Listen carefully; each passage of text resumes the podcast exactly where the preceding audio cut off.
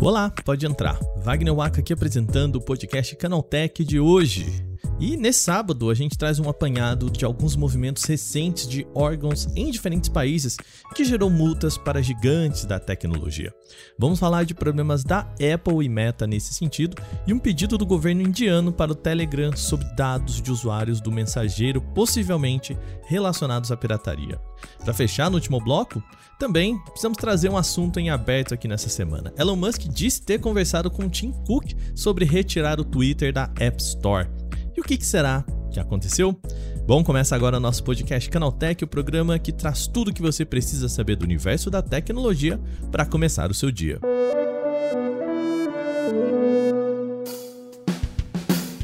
Bem-vindo e bem-vinda ao podcast Canaltech, o programa diário que atualiza você das discussões mais relevantes do mundo da tecnologia. De terça a sábado, a partir das 7 horas da manhã, a gente tem os acontecimentos tecnológicos aprofundados aí no seu ouvido. E de domingo, nós temos também o nosso Vale Play, o nosso podcast de entretenimento e cultura pop. Bom, nosso podcast de amanhã já está gravado e a gente vai falar sobre um assunto muito, muito, muito legal por aqui, então fique ligado no nosso feed. Lembre-se, se inscreva aí para você sempre receber notificações e também queremos fechar esse ano crescendo ainda mais, então compartilhe esse podcast com um amigo ou uma amiga que pode gostar do nosso programa, tá joia? Agora vamos então para as notícias de hoje.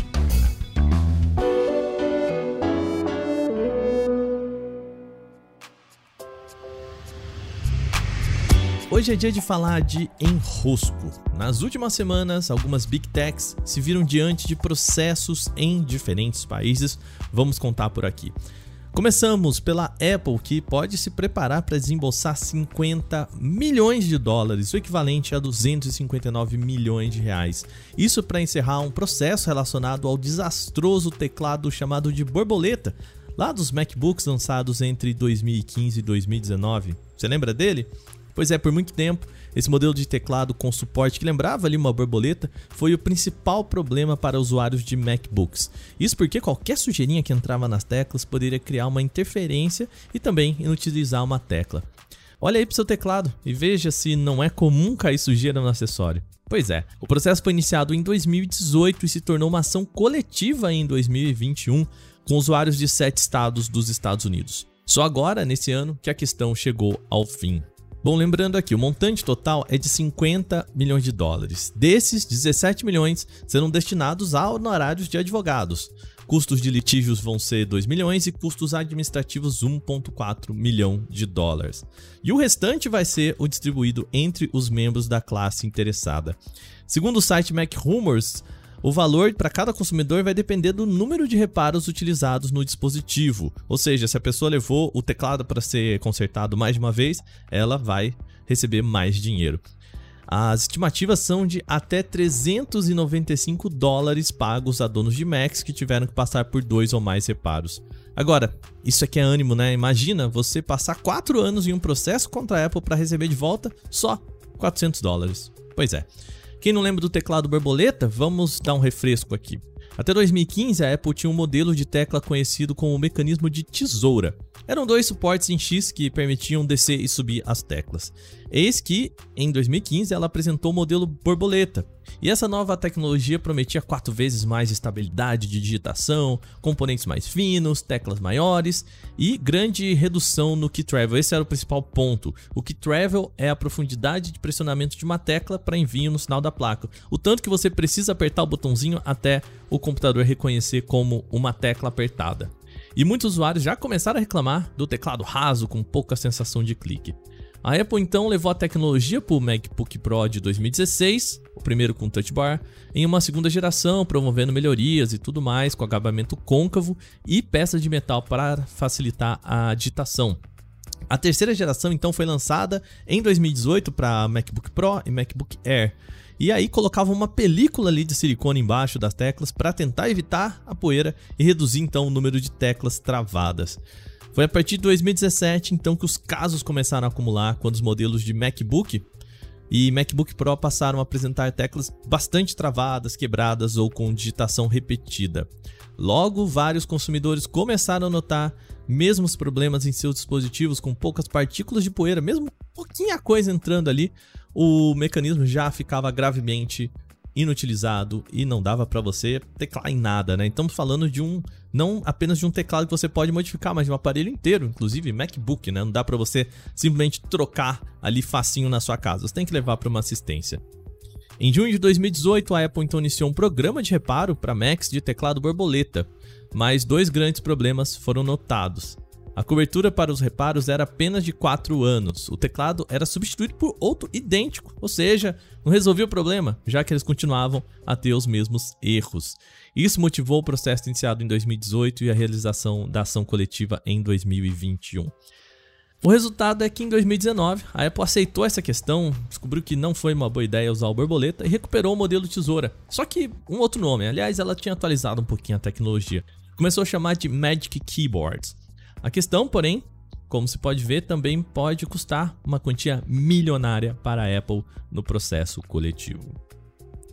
E não foi só a gigante aqui que teve problema, tá? Outra Big Tech também pode ter que desembolsar muito dinheiro, e é a Meta. Nós chegamos a falar sobre esse processo aqui no programa. A companhia foi multada no final do mês passado em 265 milhões de euros, o que equivale a aproximadamente 1 bilhão e 460 milhões de reais. Aqui o órgão que aplicou a quantia foi a Comissão de Proteção de Dados, o DPC da Irlanda. O problema está relacionado a um vazamento de dados de abril de 2021 que pode expor informações de mais de 533 milhões de pessoas. Essa é a terceira multa imposta inclusive pelo DPC à Big Tech só nesse ano, tá?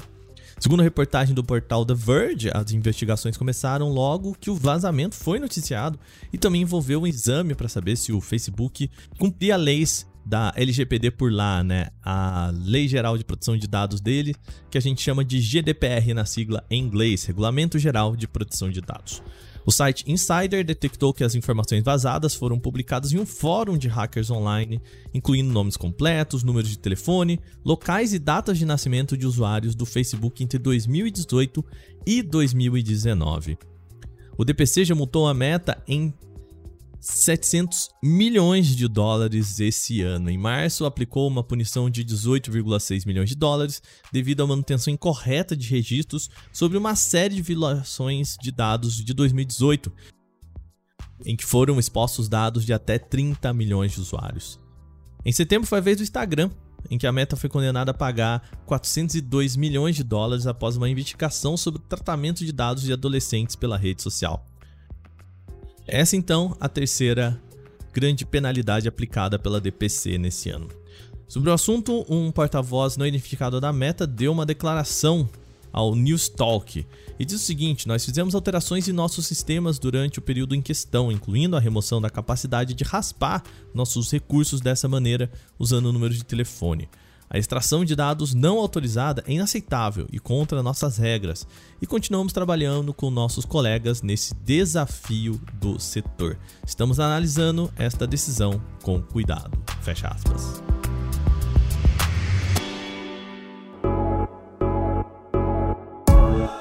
Agora vamos para a Índia. O Tribunal Superior de Delhi exigiu que o Telegram compartilhasse dados de administradores de canais que poderiam ter violado direitos autorais. Isso compartilhando, portanto, aí conteúdos piratas. Esse é o resultado de um processo aberto já anteriormente que a gente até comentou por aqui, tá? A ordem foi aberta por uma professora que apontou a troca irregular de seus livros, gravações de palestras e modelos de prova em um grupo do Telegram. Trata-se do primeiro pedido de entrega de informações contra o aplicativo na Índia e também o único caso conhecido até agora em que essa ordem se deu por conta de compartilhamento de conteúdo pirata. Pedido aceito pela justiça indiana inclui uma lista de canais em que os materiais de aula estavam sendo compartilhados de graça ou mesmo vendidos por preços baixos. Na decisão emitida no dia 30 de agosto, foi dada uma semana para que a reclamante, portanto, a professora, incluísse os dados de novos grupos que seriam submetidos à ordem, enquanto o Telegram teria duas semanas a partir daí para entregar as informações dos usuários. O prazo se encerraria em 20 de setembro. Ao se defender, o Telegram disse que o compartilhamento dessas informações viola sua política de privacidade e também as leis de Singapura relacionadas ao tema onde estão os seus servidores. A justiça indiana não aceitou essa argumentação, afirmando que os seus cidadãos não podem ficar à mercê de infratores devido a legislações presentes em outro país. De acordo com números oficiais, são 700 milhões de pessoas no Telegram na Índia, um dos maiores países em utilizadores do mensageiros no mundo. O aplicativo ganhou tração por lá, principalmente a partir das mudanças de política de privacidade do WhatsApp implementadas no ano passado, que motivaram a busca por soluções com maior proteção pelos cidadãos. O total de pessoas atingidas pela ordem não foi divulgado. O Telegram também não se pronunciou sobre o assunto fora dos tribunais e a empresa não é conhecida por ser camarada nesse tipo de solicitação. Contudo, ela tentou o quanto pôde e não conseguiu resguardar essas informações, tá? Segundo dados do TechCrunch, que teve acesso ao processo final aí, os dados foram sim entregues, incluem nomes, números de telefone, endereços e e-mails dos canais acusados. Portanto, o Telegram teve sim que entregar esses dados à justiça indiana. A proposta do governo, claramente, é identificar essas pessoas que são consideradas criminosas ao compartilhar esses conteúdos piratas.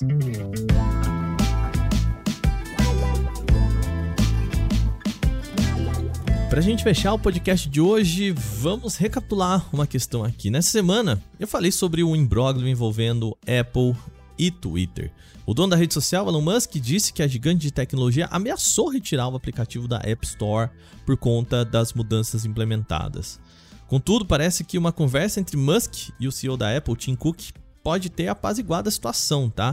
A reunião foi positiva para Musk, que retweetou dizendo que a maçã não considera remover o programa da loja oficial do iPhone. O bilionário dono da Tesla e SpaceX garantiu que teve uma boa conversa com Cook e esclareceu todos os pontos problemáticos da relação. Além da ameaça de remover o Twitter dos aplicativos da App Store aí, portanto, de iOS, de iPadOS, enfim, o Elon Musk também criticou o chamado imposto secreto de 30% cobrado sobre as transações da App Store, que secreto não tem nada, vamos combinar aqui. Após a reunião, o magnata apagou alguns tweets críticos à maçã, tá? E disse que a sede da empresa é linda. Hum, que comentário, né? Os dois executivos provavelmente conseguiram chegar a um consenso, embora não se saiba quais foram os pontos acordados. Diferente de Elon Musk, o Tim Cook ele não é tão falador assim. Ele geralmente usa sua assessoria de imprensa para comunicações desse tipo e não falou sobre o teor da conversa, então não existe um contraponto à versão do Musk. Vale lembrar que Elon Musk também reclamou do fato de que a Apple parou de anunciar no Twitter. Ele disse, inclusive, que com essas palavras, abre aspas, a Apple praticamente parou de anunciar no Twitter e perguntou se a empresa odeia a liberdade de expressão nos Estados Unidos. Ainda não está claro se a Apple então pretende retornar com as propagandas, afinal o cenário ainda é de incerteza. Fazer as pazes com a Apple pode ser um bom caminho para o Elon Musk para acalmar os investidores e, quem sabe, incentivar uma nova onda de crescimento. O jeito agora é aguardar para ver qual será a próxima declaração polêmica do bilionário que pode acirrar os ânimos e ditar o futuro do Twitter. Bom, terminadas as principais notícias de hoje, vamos agora para o nosso quadro Aconteceu Também.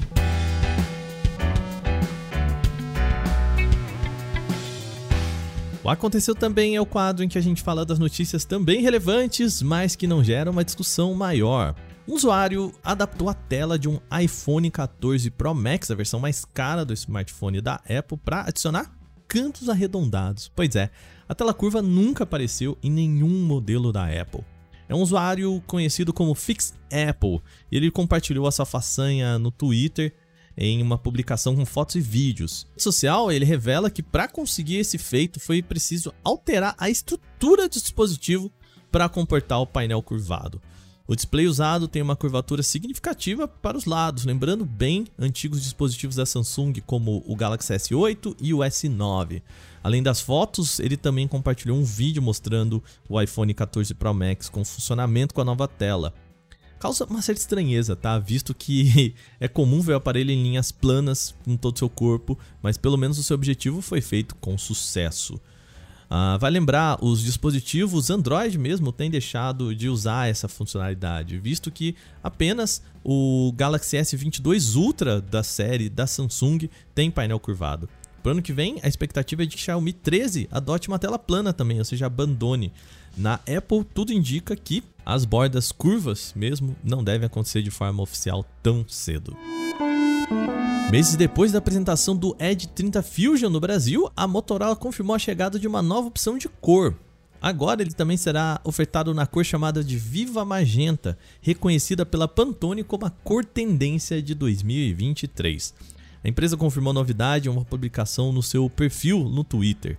Quanto à parte técnica, mantém as especificações iguaizinhas da versão tradicional do aparelho, tem processador Qualcomm Snapdragon 888 Plus, acompanhado de 8 GB de memória RAM e 256 de espaço para armazenamento interno.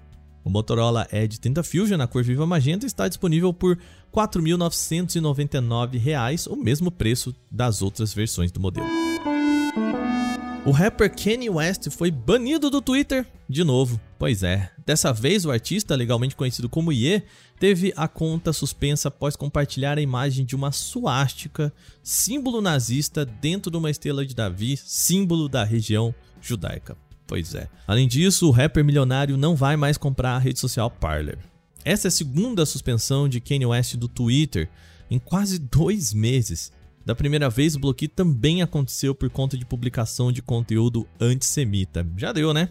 Dessa vez, o banimento de Kanye West no Twitter parece ter sido permanente, tá? As contas e os tweets do milionário não mais podem ser acessados de forma convencional, tampouco o post que resultou no bloqueio da conta. Porém, não dá para confirmar o tempo total da suspensão. Em comentários no mesmo post de Elon Musk, usuários mencionaram que o rapper estaria sem acesso ao Twitter somente por 12 horas. Vamos ver, né? Uma potencial vacina de nanopartículas contra o HIV gerou resultados positivos em um pequeno estudo com apenas 46 voluntários. Oficialmente é conhecido pelo nome de EOD GT8 6mer, ou seja, uma tradução só do inglês aí, uma interpretação do inglês da sigla EOD GT860mer. O imunizante desencadeou a produção de células do sistema imunológico que podem ajudar no combate do vírus. Para ser mais preciso, a fórmula induziu a produção de precursores de anticorpos amplamente neutralizantes contra o vírus da AIDS. Publicação da revista Science, o estudo da potencial vacina contra o HIV aplicada em duas doses foi liderado por uma rede de pesquisadores, incluindo membros do Instituto Nacional de Saúde, o NIH nos Estados Unidos. Cientistas da Scripps Research e do Fred Huntington Cancer Center também estiveram envolvidos. Segundo os autores, a potencial vacina é segura e viável. Nos testes, a fórmula, aspas, induziu respostas direcionadas ao precursor de neutralizantes em 97% dos receptores de vacinas em níveis substanciais para cada indivíduo. Embora os resultados sejam positivos, é preciso observar que essa é apenas a primeira fase dos estudos clínicos do imunizante, tá? Antes de chegar ao mercado e ser aprovado pelas agências regulamentadoras, a vacina deve demonstrar ser segura e eficaz em mais duas outras fases, onde o um número maior de voluntários devem participar dos testes. O processo pode levar anos até ser concluído. A Huawei atualizou a sua linha de relógios inteligentes com o novo modelo Watch Kids 5X.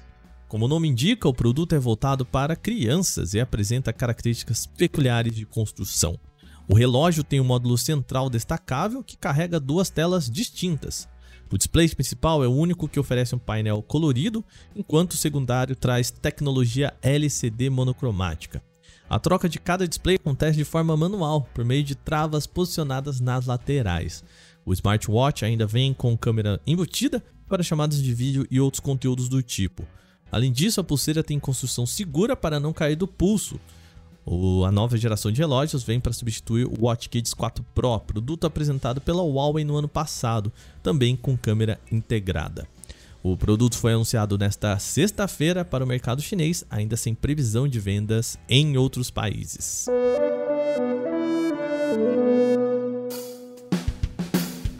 Bom, e com essas notícias, o nosso podcast Canaltech de hoje vai chegando ao fim. Lembre-se de seguir a gente e deixar uma avaliação em seu agregador de podcasts, se você utiliza um. É sempre bom lembrar que os dias da publicação do nosso programa são de terça a sábado, sempre com episódio novo logo de manhã, às 7 horas, para acompanhar o seu café. Esse episódio foi autorizado, apresentado e editado por mim, Wagner Waka, com a coordenação de Patrícia Gnipper. O programa também contou com reportagem de Igor Almenara, Fidel Forato, Vinícius Mosquen e Gustavo de Liminácio. A revisão de áudio é da dupla Gabriel Rime e Mari Capetinga e a trilha sonora é uma criação de Guilherme Zomer. Agora a gente vai ficando por aqui. Um bom final de semana para vocês. Lembrando, amanhã tem Vale o Play. Eu espero vocês aqui pelo nosso podcast, tá bom? Um beijo, bom descanso. Tchau, tchau.